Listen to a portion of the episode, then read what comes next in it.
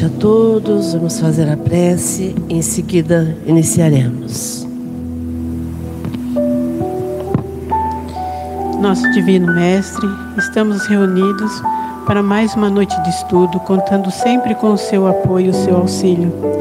Agradecidos que estamos aos nossos protetores individuais e a todos aqueles protetores que se interessam pela nossa evolução, por terem nos trazido até aqui. Tenhamos uma noite agradável e possamos sorver todo o ensinamento que ela nos emana. Que assim seja.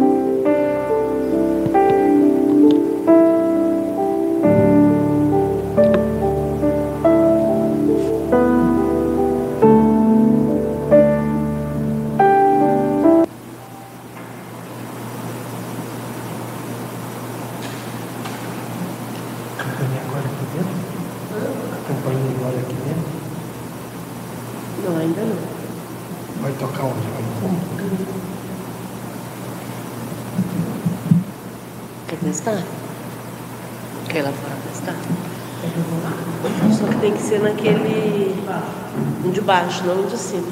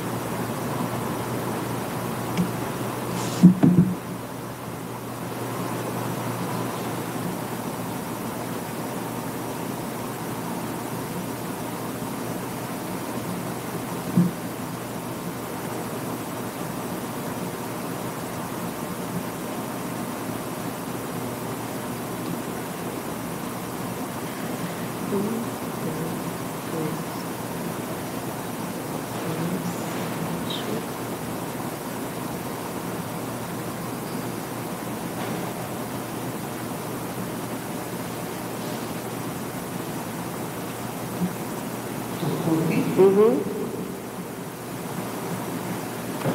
Lá fora não dá. É, tocou. Duas vezes.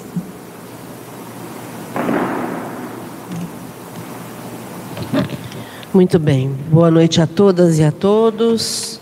Hoje nós vamos substituir o Lucas, que não pode vir. É, nós estamos estudando a introdução de O Livro dos Espíritos, item 6. Vamos ler do oitavo parágrafo em diante hoje. Nós estamos falando sobre Deus, sobre as qualidades de Deus, né? os, os, os atributos de Deus. Página 23, item 6. Nós já começamos a ler Estamos aí no meio. Vamos começar hoje o oitavo parágrafo. Então, nós vimos na semana passada, como Kardec coloca aqui, vamos resumir em poucas palavras os pontos principais da doutrina que nos transmitiram, a fim de mais facilmente respondermos a certas objeções.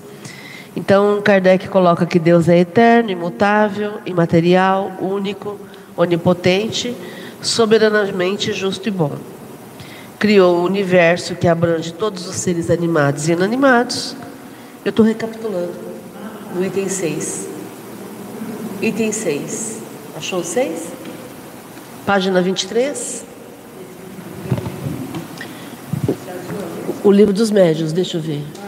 Livro dos Espíritos. Ah, desculpa, é o livro dos Espíritos, falei errado. Introdução, item 6.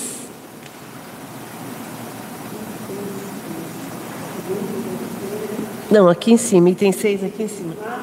Isso. Sexto, item sexto. Aí eu estava falando a respeito do que está escrito aí no sexto, né? Criou o universo que abrange todos os seres animados e inanimados, materiais e imateriais. Os seres materiais são o mundo visível ou corpóreo, e os imateriais é o mundo invisível ou espírita. O mundo espírita é o mundo normal, que existe antes da gente nascer.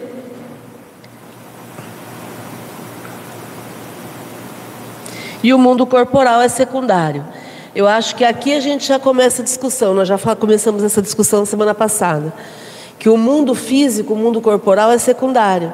Mas não é assim que a gente é educado. Né? Todos nós somos educados para pensar que a matéria vem em primeiro lugar, que a matéria é o que sempre manda, a matéria é o que é mais importante, né? E tanto que tem, a gente sempre ouve aquela frase: só se vive uma vez.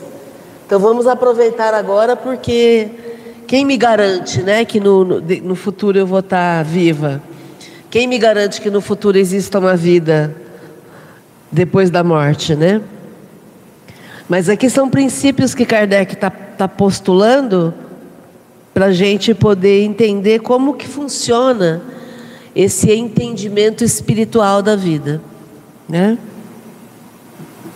Então o mundo corporal é secundário, poderia deixar de existir ou não, eu nunca ter existido, sem que por isso se alterasse a essência do mundo, do mundo espírita, né? Aí nós vamos ler daqui para frente. Antes da gente ler, eu vou só dar boa noite para o pessoal que está aqui na internet. Boa noite, gente. A Mary Torres Salinas, boa noite, Mary. Seja bem-vinda. A Elide Augusto, senhor José, boa noite, aqui de Rio Preto. A Adriana Augusto Ribeiro, boa noite, Adri, que tá, também está aqui em Rio Preto. A Valéria Gaetan, boa noite, Valéria. Não sei onde você está, se está em Rio Preto, se está em outra cidade, seja bem-vinda. A Luciana Curtis, boa noite, Lu. A Luciana, boa noite, João. Boa noite, Lúcia. Sejam bem-vindos. Muito bom. Então vamos lá. Ah, a Valéria está em São Carlos, que legal. Muito bom. Já frequentou o GO muito tempo atrás, né, Valéria? Que legal. Bom, então vamos lendo e comentando. Os espíritos revestem temporariamente um invólucro material perecível, cuja destruição pela morte lhes restitui a liberdade. Então, os espíritos revestem um invólucro material perecível. O que, que é esse invólucro material perecível? É o corpo né? Então, o espírito reveste esse corpo, e aí a destruição desse corpo vai restituir a liberdade para o espírito. Então é como se o corpo ficasse dentro desse invólucro, desse dessa vasilha, né? Como se o espírito ficasse dentro dessa vasilha que é o corpo. E esse corpo, ele quando morrer, ele liberta o espírito, né?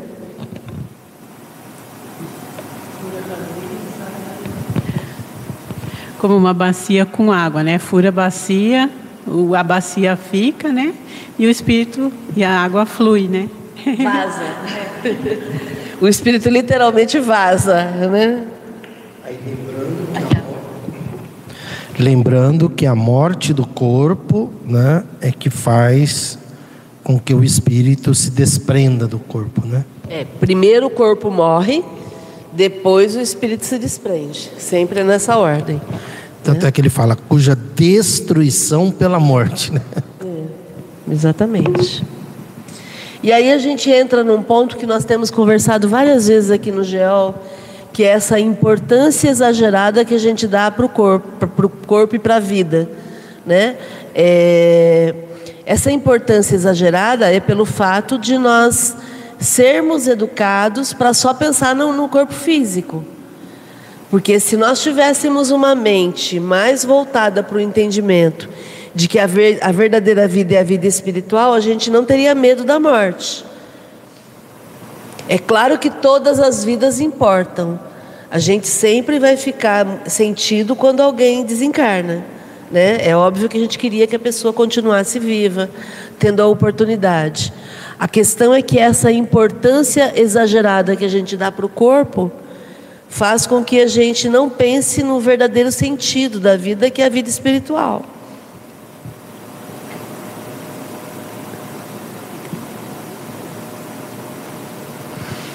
Entre as diferentes espécies de seres corpóreos, Deus escolheu a, espécie humana para a encarnação dos espíritos que chegaram a certo grau de desenvolvimento, dando-lhe superioridade moral e intelectual sobre as outras.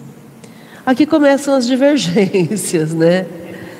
Porque esse livro foi escrito em 1855, 56, foi publicado em 1857. É complicado, principalmente diante de uma bióloga, né? quem trabalha na, na, no ramo da ciência, é, imaginar que Deus escolheu a raça humana. E vendo tantas atrocidades que a raça humana faz, fica mais difícil ainda, né?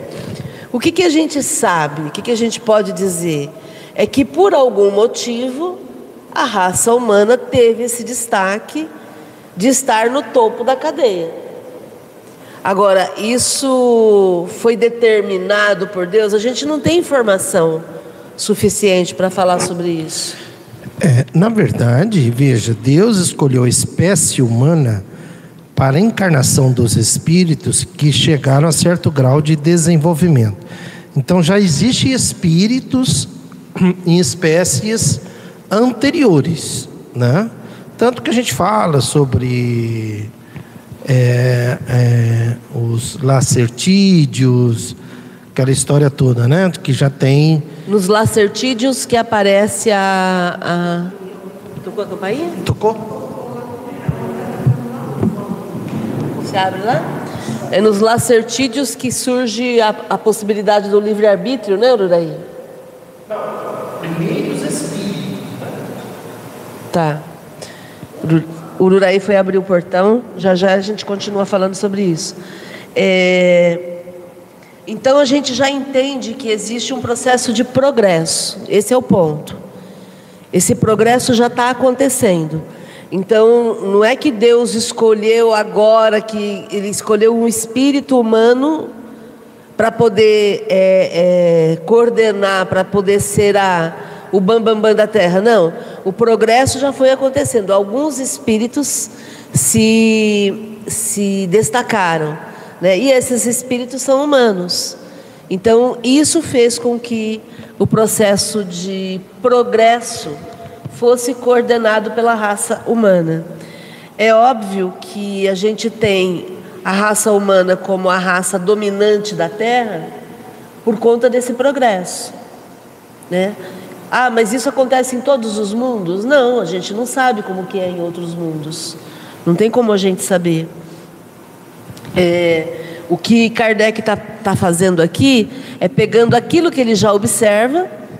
Então, na observação dele dessa época, a raça humana era a raça que estava.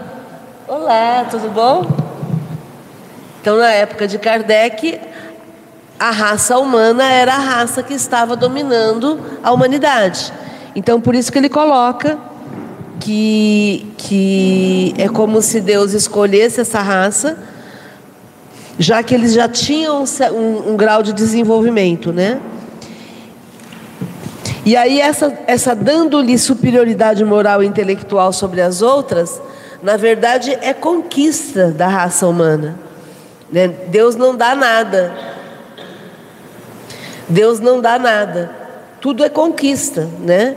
Então Deus não nos deu superioridade sobre as outras raças, nem moral, nem intelectual, pelo contrário. Nós é que fomos nos destacando, nos desenvolvendo e chegamos a essa superioridade, e aí chegamos como uma raça que domina o planeta hoje. É, embora muitas pessoas brinquem, né, que tem até vergonha de determinados seres humanos. Na verdade, é, essa vergonha desses seres humanos se deve ao fato de que. É, agora tocou de novo. se deve ao fato de que existem seres que desenvolvem. A gente embutiu a campainha aqui dentro, viu, gente? Aí vai ficar top. Uai, não ouvimos? Só eu que ouvi?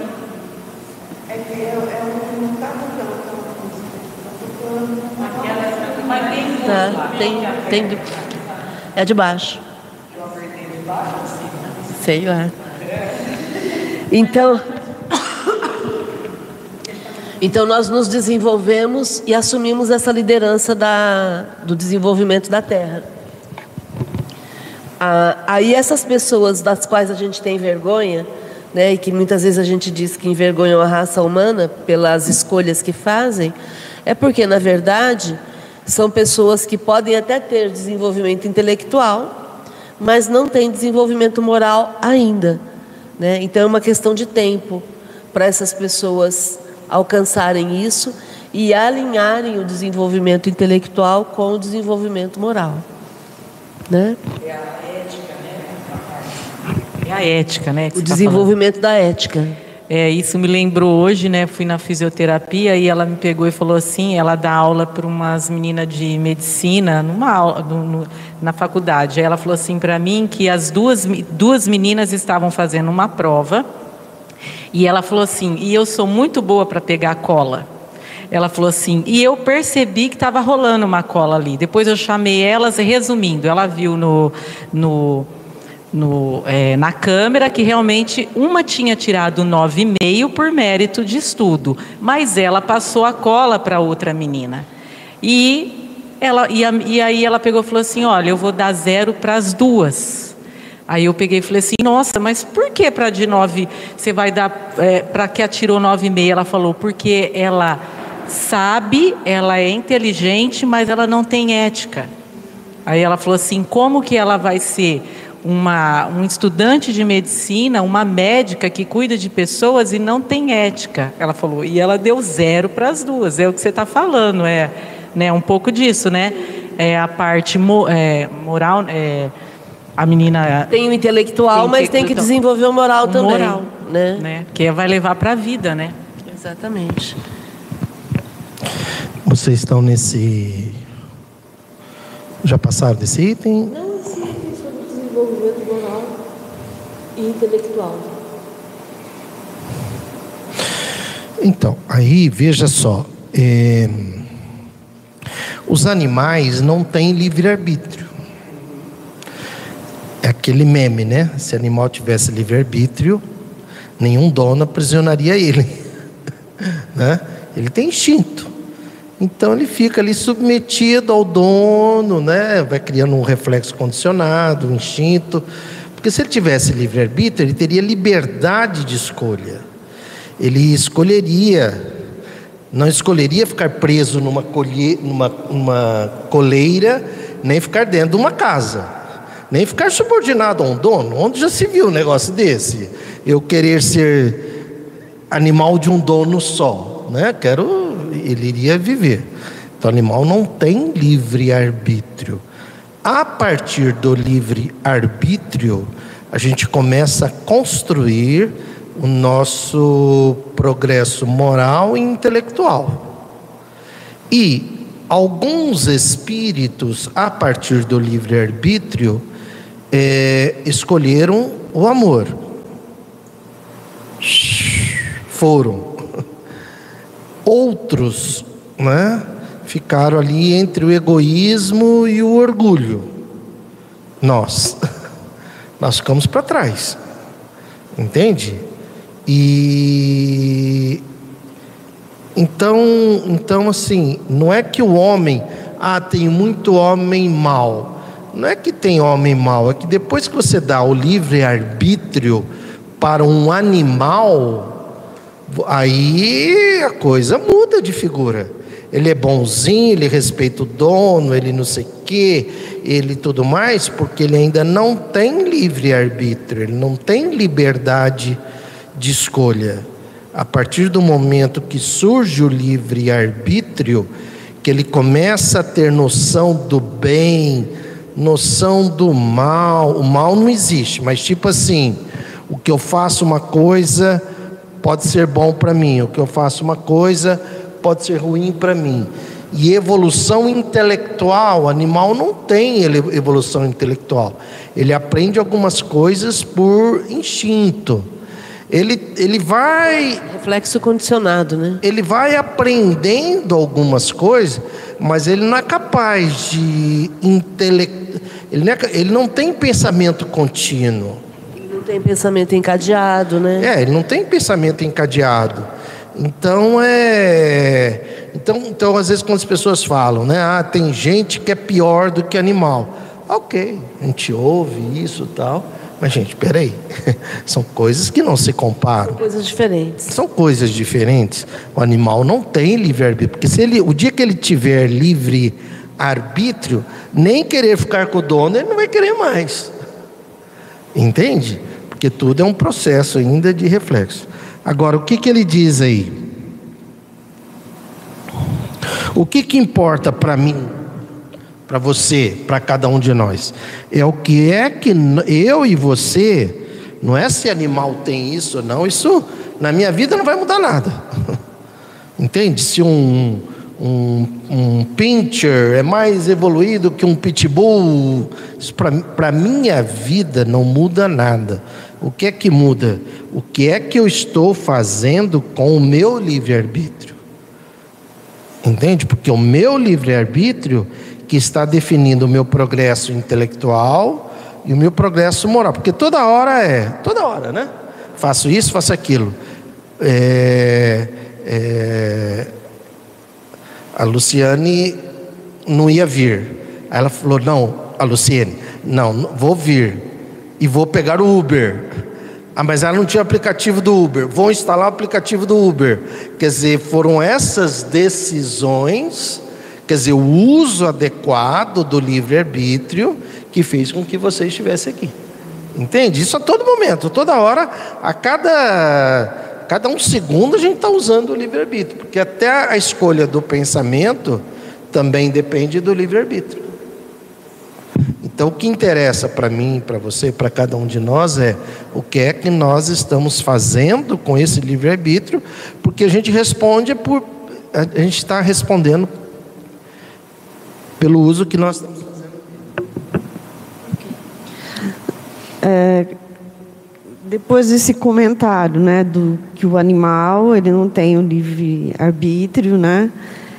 É, aí eu não sei porque que veio na minha cabeça E eu não gostei do que eu pensei, mas é, e onde ficam o, o humano que se deixou escravizar? Porque, por exemplo, você falou assim, o animal, se ele tivesse o livre arbítrio, jamais ele ia se sujeitar a ficar sob o domínio, né? Ó, você tem que ficar nessa casa, mesmo com o portão aberto, ele não sai. E aí me veio assim os povos, não só os negros, né, mas índios, todos os povos que já sofreram é, nas mãos de outros, de uma parte da humanidade com a escravidão. Como é que fica o, o livre-arbítrio deles? Você tem alguma. Isso. Então eu voltaria e diria o seguinte: eles não se deixaram escravizar, eles foram escravizados. Eles foram escravizados à força, eles foram escravizados pelo medo, eles foram escravizados por coerção, entende? Porque não houve uma escolha de livre-arbítrio, não houve assim. Quem quer ser escravizado? Ah, deixa eu ver, ah, acho que não, né? Não, não vou não. Quem quer ser? Ah, eu quero quero, né? Quero ser escravizado, tal, não sei o quê. Porque a gente não chama de povos escravos, a gente chama de povos escravizados. Isso, então só corrigiria isso aí, Beatriz. Eles não se deixaram escravizar. Eles foram escravizados. Agora vem a parte pior. Foi muito bom você ter colocado isso, porque traz o pior. E nós que nos deixamos, existe um sistema hoje chamado capitalismo que nos escraviza e a gente aceita. Será que, veja, por favor, agora estou querendo, né? Mas será que num determinado momento algum escravo também não, é, não, não se acomodou naquilo e achando que deveria ser daquele jeito. Entende? Lógico, estou fazendo aqui, né? Porque a gente, de uma certa forma, estou falando isso por mim, inclusive, né?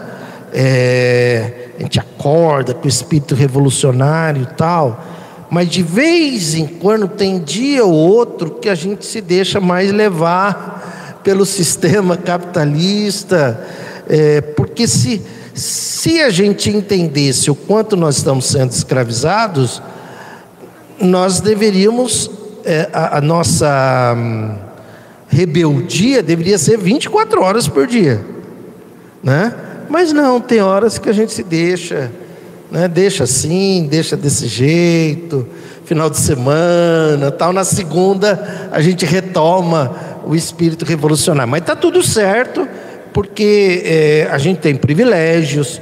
Se a gente não tivesse privilégios, imagine se, se nós cinco aqui tivéssemos passando fome todos os dias e tivéssemos todos nós aqui filhos pequenos passando fome todos os dias.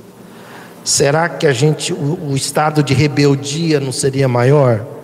Talvez, né? Não sei. Entende? Tá? Mas valeu a pergunta para Nós assistimos um filme há muito tempo atrás com Tom Hanks chamado A Viagem, que é um filme que não está disponível nas plataformas, é uma pena. A Viagem. É um filme que ele retrata, acho que cinco ou seis encarnações de um grupo de pessoas. E é muito interessante porque tem uma das encarnações em que a, a população, que é aquele, aqueles chineses, japoneses, eles são escravizados. E uma delas questiona. Lembra de, dessa cena? Uma delas questiona, né? E aí ela começa a questionar e o sistema desaba, né? Porque é bem assim, é, é, é, a gente foi se acostumando, né? E foi achando, foi naturalizando, foi normalizando. O chamado pobre de direita, né? É um escravo que foi doutrinado para defender o, o capitão do mato. Entende? Né? ele está apanhando pelo sistema, ele, né, ele é escravizado pelo sistema, ele está no estado de pobreza, mas foi feita a cabeça dele de tal forma que ele defende o capitão do mato, quer dizer, aquele que antigamente que vai açoitá-lo. Que vai açoitá-lo. Então ele chega em casa, como se ele chega em casa não.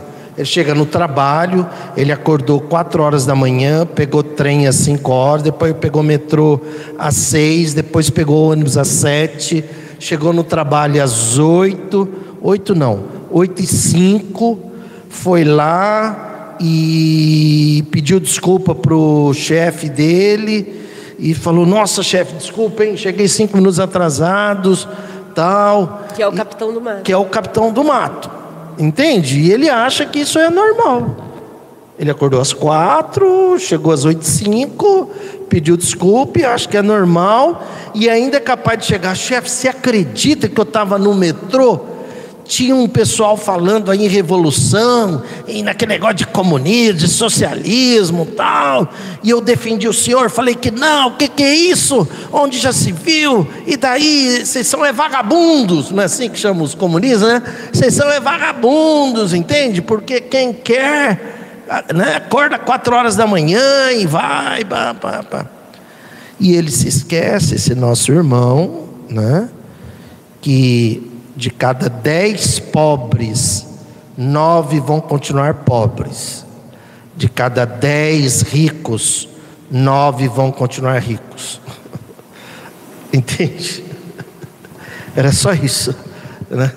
A Valéria está dizendo que o livro, o filme A Viagem, tem no YouTube, no Cine de, Debate, deve ser? O Deate. Legal.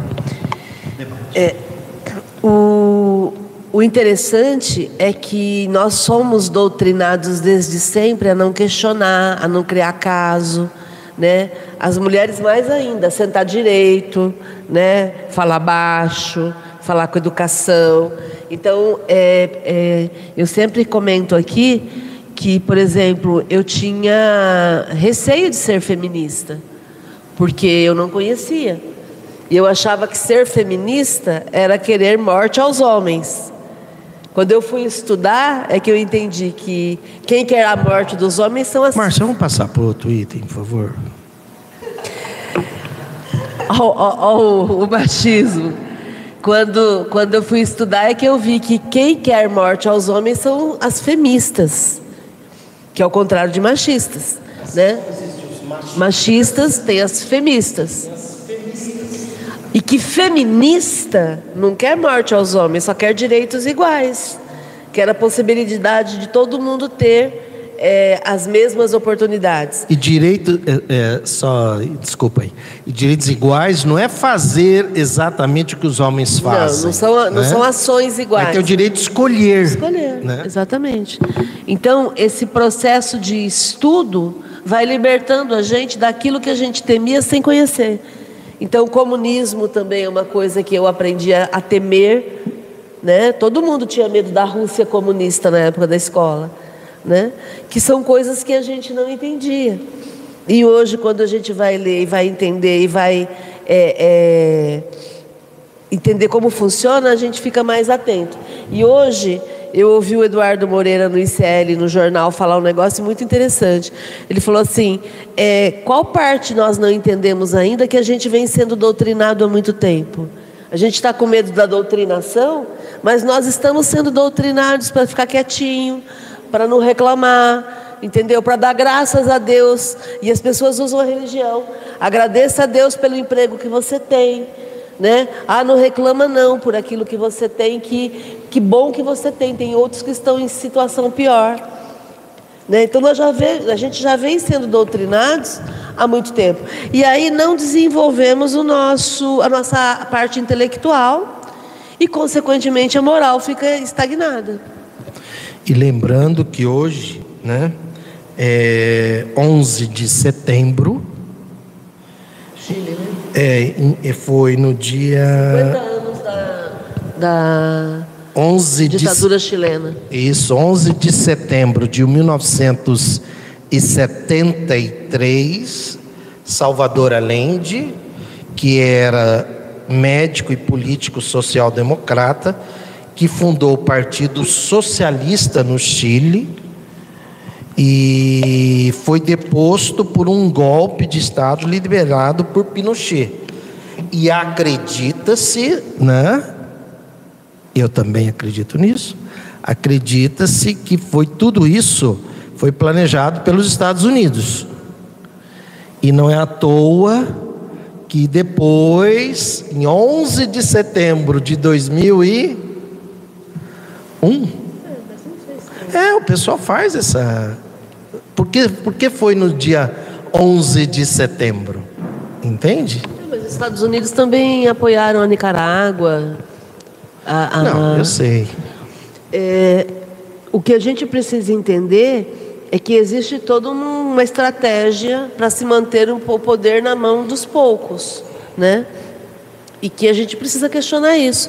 Por exemplo, a Globo News está tá apresentando um documentário muito legal mostrando o papel fundamental do Brasil no apoio da ditadura chilena, mandando militares para lá para ensinar como é que tortura, para ensinar como é que, que aborda as pessoas. Brasil não, governo militar. O governo né? militar do é, Brasil naquela sim. época. Tá, mas o, o Brasil, governo militar. Naquela é. época. Sim. Entendeu? Mas o governo militar. O governo militar, é. exatamente. Então, é, é, isso tudo a gente não sabe. Alguém tem que contar, né? E tudo isso aí que você falou, Márcia, da doutrinação, da, né, da gente. É porque isso é muito forte né, na, vi, na nossa vida. A gente convive com pessoas assim o tempo todo. É no trabalho, é na família, na rua. É, é muito de, então a gente acaba entrando numa sintonia às vezes, porque é todos os dias você convivendo com aquilo. Tem que ter uma cabeça muito, mas muito boa assim, para você às não para você às vezes não achar tá tudo normal. É assim mesmo. Né? É assim mesmo, tá tudo normal. De vez em quando a gente tem uns relances, né? né? Tipo assim, não, mas espera aí um pouquinho, não tá normal, tem alguma e aí você cai na revolta, né? Porque então eu nem culpo, nem me culpo e nem culpo ninguém porque é, é isso. É muito. Eu estava comentando esses dias com a minha filha que está cada vez mais difícil de você achar pessoas que pensam como você. É muito difícil. Você vê pelos clientes, pela, né, que a gente tem, que conversa, ou pelas pessoas. É, parece até que você vai falar assim que eu estou errada, mas parece você acaba até falando assim, nossa, parece que houve uma regressão no mundo, né? É, não houve regressão porque a lei é de progresso, entendeu? A questão é que nós não precisamos nos preocupar com o outro, a gente tem que se preocupar com a gente, para a gente não perder o foco, porque o mundo material entorpece, a, a, o corpo material entorpece. Então eu fico com fome, eu viro um bicho. E aí eu só me preocupo em comer. Eu fico com sono, eu viro outro bicho. Aí eu só me preocupo em dormir. Então a ação da matéria sobre o nosso espírito ainda é muito forte. O que, que a gente precisa? A gente precisa treinar, cuidar da matéria, mas sem se desvirtuar do nosso verdadeiro objetivo, que é esse progresso espiritual que a gente está em busca. E aí a gente vai cuidar do corpo do jeito que der, vai cuidar da, da, da, do sono do jeito que der, mas a gente não vai perder o foco de manter-se equilibrado, de manter-se bem e de provocar a mudança à nossa volta. Porque é, é, a gente vai sendo distraído no dia a dia pelas coisas materiais e, e nos esquecemos da essência. É, mas tem um outro fator aí. Ela hoje não é uma alienada. Não, não falei isso. Não, eu digo o seguinte: ela diz que está cada vez mais difícil encontrar pessoas que pensam como ela, como a gente. Uhum. Não é isso que você falou? Sim. Né? Porque antes ela era uma alienada. Eu era um alienado. Nós éramos alienados. Nós estávamos aí no mundão, né? Nós não estávamos interessados em, em justiça social, em consciência de classe, em socialismo. E pelo contrário, eu via as pessoas pegando essas bandeiras, eu falava, nossa gente, que povo desocupado, igual, né? Que povo é, é, é, briguento, anarquista, né? Por quê? Porque a gente não tinha entendido, né? Hoje faz todo sentido.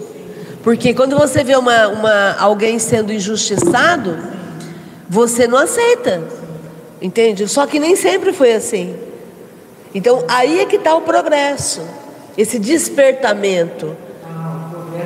o progresso seu, entendeu? Só que pipoca um aqui, outro ali, outro ali, outro ali, outro ali, e aí esse todo vai fazendo o progresso da humanidade.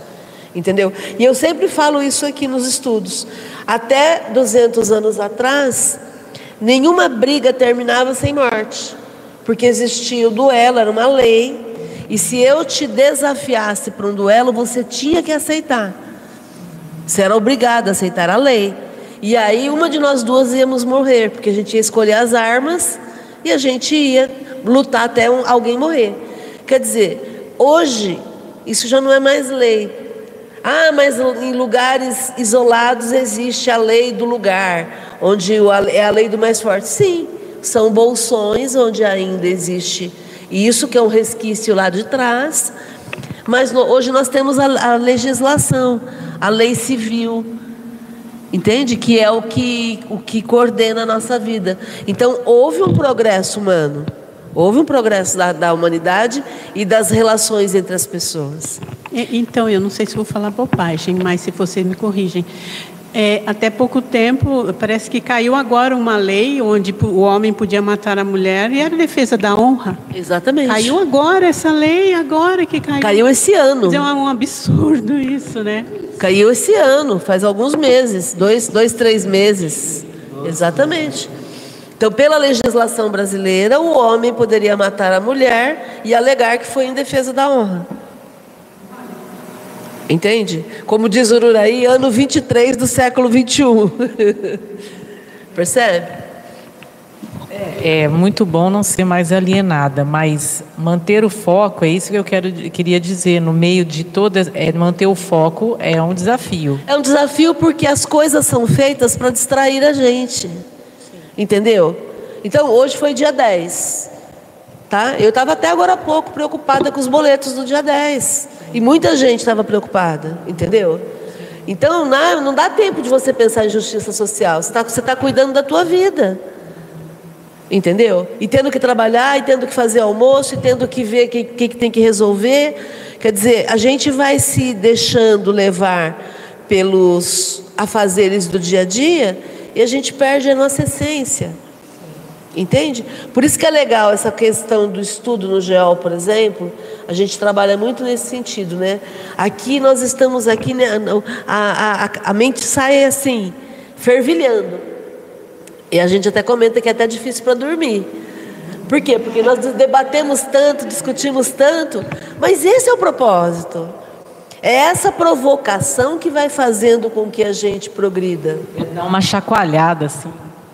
Exatamente. Por quê? Porque daí a gente cai de novo ali na rua e aí é fácil ser engolido pelos afazeres, pelas providências, pelas coisas, pelo trabalho e tudo mais.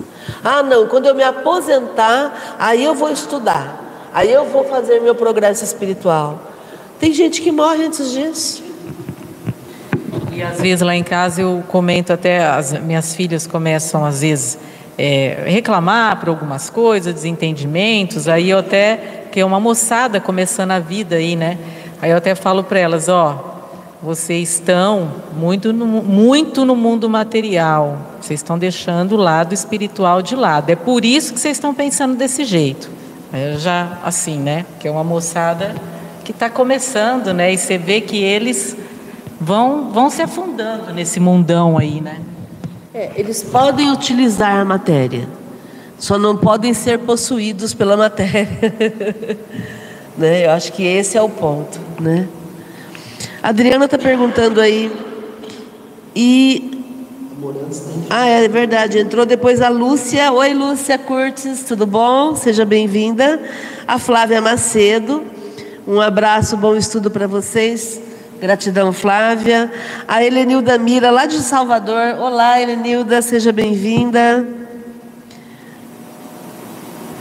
É, a Adriana perguntando, e o contrário também existia? Que contrário? Não entendi a pergunta. É, que horas que será que a Adriana perguntou? E o contrário também existia? Depois você pergunta aí de novo, Dri, por favor. A Lúcia dizendo que fico revoltada, mas me sinto impotente. Então, a revolta é, é, natural, porque essa raiva que vem é pelo fato da gente não concordar com o que vê. Agora, a impotência pode ser combatida pelo ativismo. Então, não é para mudar, ninguém aqui vai mudar o mundo, mas eu posso mudar o meu entorno. Então, o meu mundo. E aí eu vou influenciar outras pessoas a mudarem também.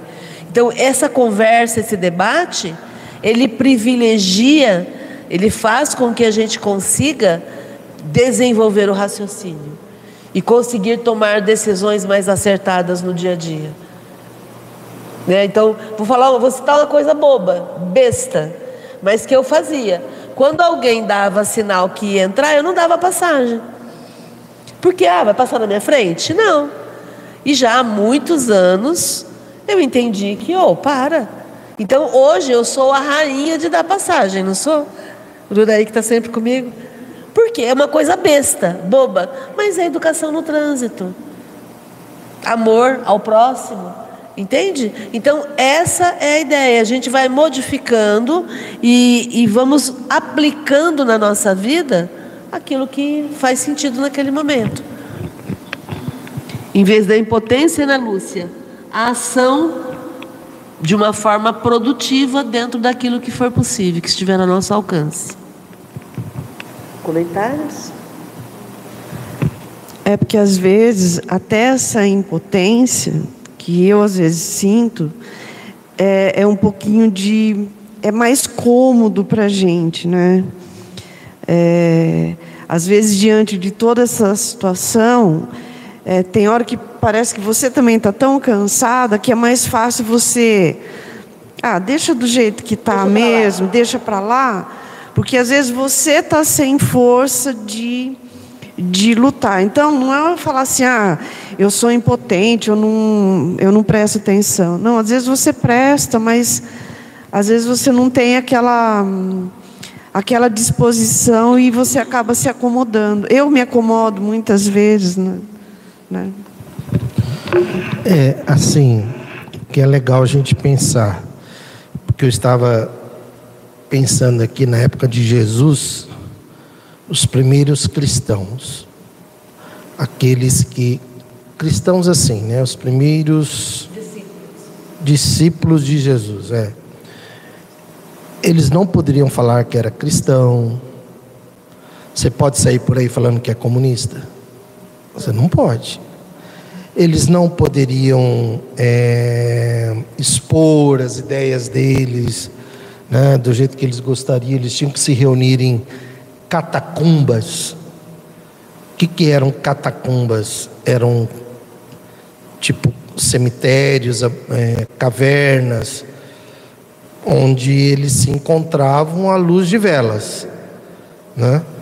É, verdade. Eles não poderiam se expor. A gente não pode se expor.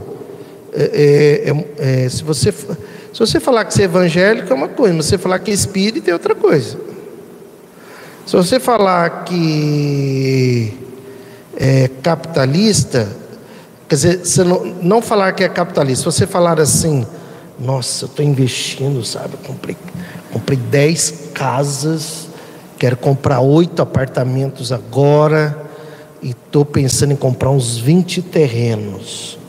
Se você está numa ali no no no no bar ali da qual, no bar da Avenida. Zero grau existe? Não, né? Já faz tempo. No bar da Avenida, os caras, tá podendo, hein? Uau, esse é o cara, pô, sabe que sempre te admirei, né? Nossa, tal. Gosto de você falar assim, cara, eu tô pensando em abrir uma cooperativa onde, assim, a gente distribuiria o, o lucro entre os funcionários. E estou pensando também em criar uma associação de auxílio às pessoas que estão em situação de rua para que elas possam se transformar como pessoas, entende? No mesmo bar. Cara, para com isso. Você vai perder seu tempo, você vai perder seu dinheiro. Se tudo é vagabundo, não vale nada. Só. Esse pessoal tem que morrer, não sei. Entende? Então, quer dizer, então tem coisas que na mesma época, naquela época podia e não podia, hoje também pode e não pode. E assim vai sendo o mundo. A diferença é que hoje, graças às redes sociais, a possibilidade das ideias boas crescerem está sendo mais rápida. Porque não tem como, por exemplo, olha essa questão do aquecimento global. Está tá sendo cada vez mais difícil negar o aquecimento global. Está né? Tá sendo cada vez mais difícil, né? um, um meteorologista. O filho de Deus. Né? Dois dias antes, né? Dois dias antes, ele disse: Olha, esse negócio de. De do El Ninho, a força do El Ninho é mentira. A força do El Ninho isso é mentira, esse negócio de aquecimento. A floresta amazônica não interfere mentira, no, no clima. Dois dias depois, olha o que está acontecendo lá com os nossos irmãos no Rio Grande do Sul, por exemplo. Então, nós chegamos num momento, como um momento de transição, não dá mais para esconder a verdade. Entende? A verdade está vindo tudo à tona, né? É, e essa questão da impotência, Lúcia, eu me lembro de uma historinha que a gente já contou aqui também, que é bem legal. É, havia uma praia e tinha uma pessoa lá nas, no meio das ondas fazendo o um movimento de agachar, pegar alguma coisa no chão e jogar para o mar. E uma pessoa foi chegando, vendo aquilo, e perguntou para ele: O que, que o senhor está fazendo jogando para o mar? Né? Ele falou assim: Ah, estou pegando a estrela do mar que a onda traz e estou devolvendo para o mar. Né? E aí então esse, esse senhor fazia esse movimento: ele pegava uma estrela e jogava para o mar. E aí a pessoa que chegou achou um absurdo, falou assim: O senhor tem noção da quantidade de praias que tem no mundo? Isso daí que o senhor está fazendo não faz a mínima diferença. Aí o senhorzinho abaixou, pegou outra estrela no mar e falou para ele assim: para essa faz. E devolveu ela para o mar. Então o nosso trabalho, o meu trabalho é comigo. O seu trabalho é com você, porque para você a tua postura faz diferença. E de repente você vai devolver para o mar alguma estrelinha do mar que está em volta de você. E aí a gente vai se sentindo participante desse processo, que é o que a gente debate na Academia da Felicidade, Ururaí, que a cocriação do ser humano está exatamente nisso. Nós somos co-criadores, não no sentido de criar a vida, mas no sentido de transformar o ambiente com a nossa ação, né? E de trazer essa visão espiritualista da vida. Uma coisa, eu, a Márcia, você, Beatriz, você, Fátima, você, Luciene, vocês que estão aí. Assim que a gente morrerem, assim que nós morrermos fisicamente, a gente vai se arrepender. Porque a Lúcia está dizendo aí, né? Falar que é espírita progressista é corajoso. Porque eu não falei mais. A gente não vai se arrepender, puxa, eu devia ter arrumado melhor a minha casa, devia ter lavado mais roupa, passado melhor as roupas, limpado melhor os armários, feito mais comida. Isso a gente nunca vai se arrepender do outro lado, entendeu? A gente vai se arrepender daquilo que a gente poderia ter feito, que naquele exato momento após a morte faria um sentido melhor. Então, Lúcia, é, quando você diz aí, falar que espírita progressista é corajoso, sim, que maravilha. Pronto, você já, você já tem a consciência do que é espírita progressista, de que precisa ser corajoso, porque tem muita gente que nem sabe o que é ser espírita progressista. Tem muita gente que nem quer ter essa coragem, né?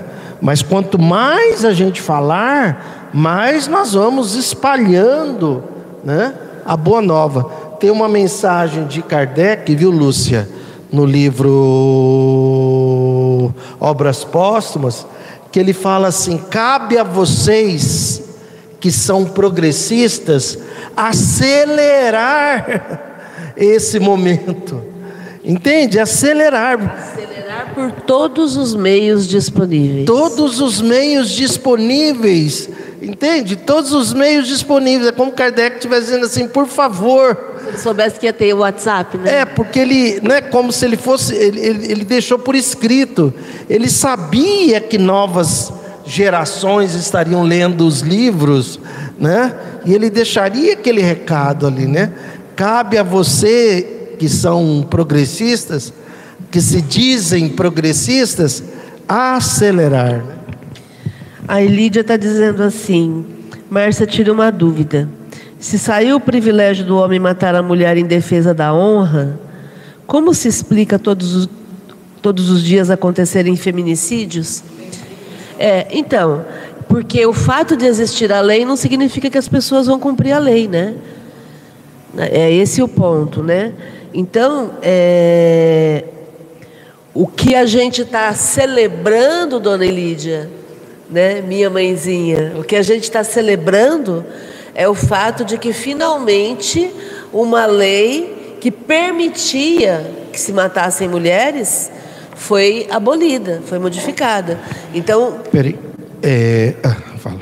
Então a gente está feliz de que as, as leis estão sendo mudadas e o direito das mulheres está sendo respeitado, né? Porque é, essa lei é uma lei antiquada que dizia que a mulher era propriedade do homem. Aliás, eu já, já tive uma experiência em que eu fui, fui perguntar para um homem por que, que ele bateu na mulher e ele disse assim: porque ela é minha mulher. E eu bato nela se eu quiser. Quer dizer, então a mulher durante muito tempo, é, aliás, em muitos países ainda a mulher é propriedade do homem, né? E aí, em função disso, o que a gente está celebrando é que a lei foi modificada. Agora, vai levar um tempo para os homens entenderem que não é não. Eles ainda não entenderam isso. Então, vai levar um tempo, né? Com todo respeito aos homens que já entendem, né? É. Aí... Vou falar também. Ó, e tem uma coisa que eu aprendi aqui na Academia da Felicidade, lá na época das primeiras vezes que eu vinha, que eu acho que faz a diferença até para quem se sente inútil ou incapaz. Nunca perdeu a oportunidade de fazer. Porque aparece, gente, aparece toda semana, às vezes tem semana que aparece todos os dias alguma oportunidade de você fazer alguma coisa diferente. É, alguma coisa por alguém que bate na tua porta, que te chama, que te dá um telefonema, que você fala assim, putz, não é, não é à toa, né? Que essa situação apareceu para mim, não virar as costas. Então eu acho assim, isso faz muita diferença. E eu eu, eu não pensava desse jeito antes. Tipo. Você achava que era incômodo, né? Sim, até eu lembro a primeira vez que eu vim na Academia da Felicidade que tinha me acontecido uma situação, não sei se o Ururaí vai lembrar. É, você até falou assim: aconteceu alguma situação diferente com vocês aqui hoje? E eu levantei e contei que eu estava na porta de uma da escola esperando meu filho e um cara com um crachá ele tinha uma deficiência mental, eu fiquei com medo de chegar perto dele e ele ficou na esquina. Ele, ele não conseguia falar e as pessoas passando de carro para lá, para cá. E eu fiquei parada dentro do carro falando, gente, mas como que eu vou ajudar esse moço? Aí eu fui embora, porque eu fiquei com medo dele me ele estava com uma caneta, dele me furar, dele fazer alguma coisa. Mas aí eu cheguei em casa e liguei para o corpo de para Gada, acho que é e falei, moça, tem um cara na esquina lá do colégio tal, tal, tal, precisando de ajuda. Ela falou, ah, ele é conhecido da gente, ele é muito gente boa, você pode ir lá e ele não, ele não faz mal para ninguém. Voltei lá, ele não estava mais lá, né? Aí você falou assim para mim: não perca a oportunidade. Você perdeu a oportunidade de ajudar aquela pessoa por um preconceito até, né? Eu lembro que você falou assim comigo, você foi meio duro. E eu nunca, desde aquele dia, eu mudei totalmente o meu contexto de ver as coisas. E esse dia, esses dias mesmo, há um, um mês atrás, encontrei um, um, cara na porta da casa da minha mãe, um moço pedindo ajuda. Ele queria umas, umas é, latinha de refrigerante para vender no sinal. Ele falou: não quero dinheiro, eu quero garrafinha de refrigerante para vender no sinal. Se você puder me ajudar.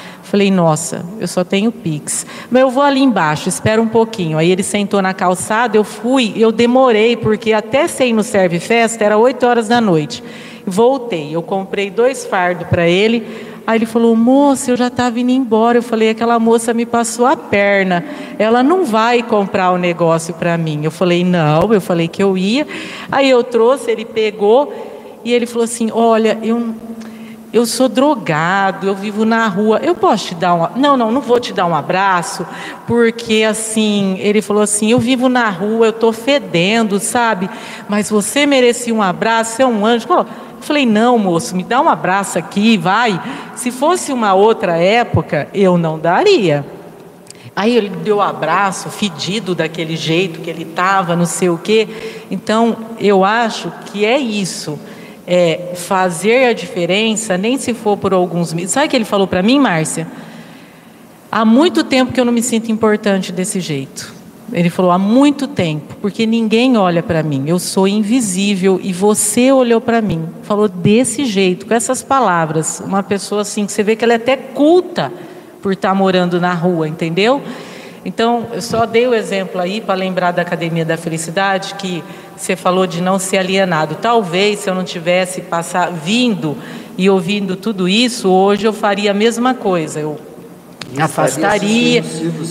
Exatamente. E não ter, então eu acho que todo dia aparece, sempre aparece, entendeu? Então não perder a oportunidade. É isso. Legal, Lu.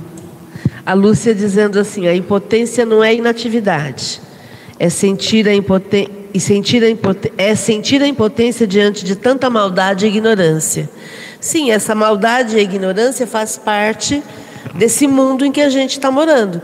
E aí, como nós dissemos outro dia no estudo, né? A gente mora nesse condomínio chamado Terra, que é o condomínio que a gente dá conta de pagar. Né? Se a gente não está satisfeito com esse condomínio, vamos trabalhar para a gente progredir para um mundo melhor, ou para a própria Terra progredir e a gente acompanhar, né? Esse progresso. Muito bom. Bom, gente, nós temos que encerrar, já deu o nosso horário aqui. Esse é um capítulo que a gente sabe que vamos é, andar devagarinho, porque dá muito, muita conversa, né? É, então a gente vai interromper aqui e vamos continuar a partir da próxima segunda-feira. Eu convido vocês que estão nos assistindo para amanhã participar da Academia da Felicidade, que agora, a partir de setembro, é às terças-feiras, né? Então, nós vamos ter a Academia da Felicidade amanhã às 20 horas, das 20 às 22. E na quarta-feira, a roda de conversa sobre o livro dos médiuns e a nossa reunião mediúnica. Sintam-se convidados, tá bom? A Adriana comentando, Lu, conheço aqui na reciclagem pessoas com um entendimento e cultura que você nem faz ideia. Exatamente. E só lembrar, olha, duas coisas, né? Primeiro, que esse é importante a gente se lembrar disso, porque às vezes pode ser que algum dia você esteja conversando com alguém e você, sei lá, é, esse item 6 da introdução, desde Deus é eterno até a página seguinte, não, é, até, até a página 27, é, aliás, é o item 6, né? O item 6, o item 6, né? É um resumo do Espiritismo. Viu? Você falou, né? Tá. E uma coisa, bom, e agora informando que a gente vai para outra parte, né? É importante você, acho que informar, as pessoas saberem que existe. Na segunda-feira, depois do estudo, durante meia hora, nós fazemos a vibração por pessoas encarnadas, casos graves de saúde, é, fazemos uma vibração direcionada para elas. Ok? Então, sinta-se convidado a vir presencialmente participar conosco numa próxima vez. Gratidão a todos. Vou pedir para o pessoal curtir. Tem um, um, um joinha aí, se vocês puderem curtir, por favor que aí esse vídeo vai alcançar mais pessoas, tá bom? Gratidão. Fiquem bem. Aos que são, Kardec falando, aos que são progressistas, cabe acelerar esse movimento por meio de estudo e da utilização dos meios mais eficientes. Quer dizer que o... Ele falou para vocês. Então, então, é isso que eu quero dizer. Aquele abraço. A responsabilidade é maior, né? Nós estamos tudo danado. Então, nossa responsabilidade é maior.